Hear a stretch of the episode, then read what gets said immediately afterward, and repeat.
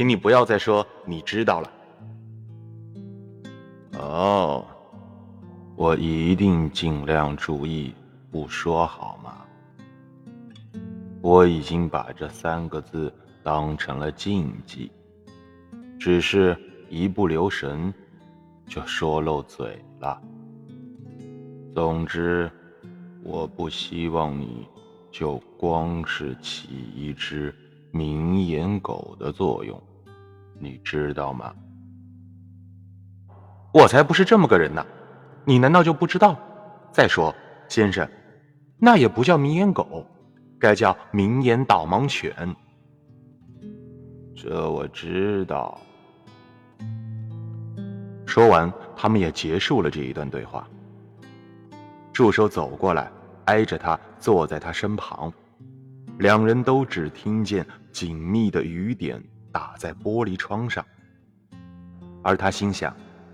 看样子，我只能改天再劝劝他了。我可千万不能胡来一气。我对他造成的损失太大了，我一定要学会好好照应他，尽可能的多关心他。相信所有的事情都会得到圆满的解决的。助手坐了一会儿，便对他说道：“我想这个时候。”我们应该快点下楼去，到炉边舒服的老位子上坐下，一边吃午饭，一边听我细细的说给你听杂志上新更新的内容。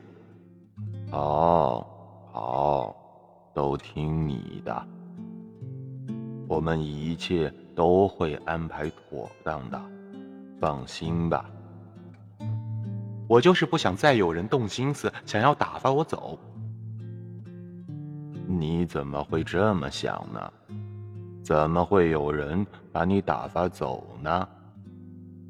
但是在扶着扶手、小心翼翼一蹬一探走下楼梯的时候，他心里却在想：我还是得让他去，得尽快想个法儿让他去。